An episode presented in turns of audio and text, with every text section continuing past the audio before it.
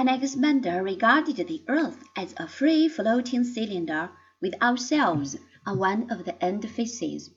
Moreover, our world is supposed to be surrounded by innumerable other worlds.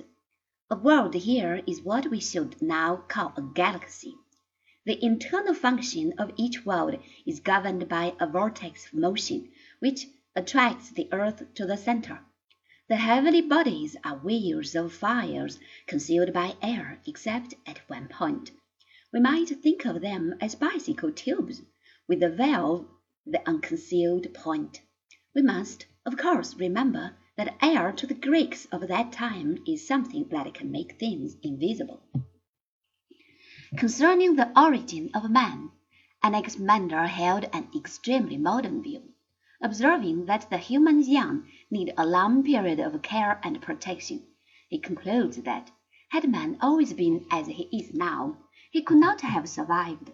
Therefore, he must once have been different, that is, he must have evolved from an animal which can fend for itself more quickly.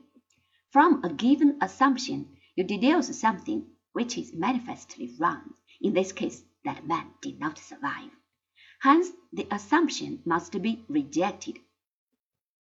If this argument is sound, that is, if from the assumption that man always was as he is now, it follows, as I feel inclined to think it does, that he could not have survived, then the argument establishes without further ado that some sort of evolutionary process does go on.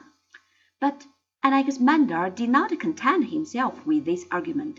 He went on to state that man derives from the fish of the sea, and this he backed up by observation on fossil remains and on how sharks feed their young.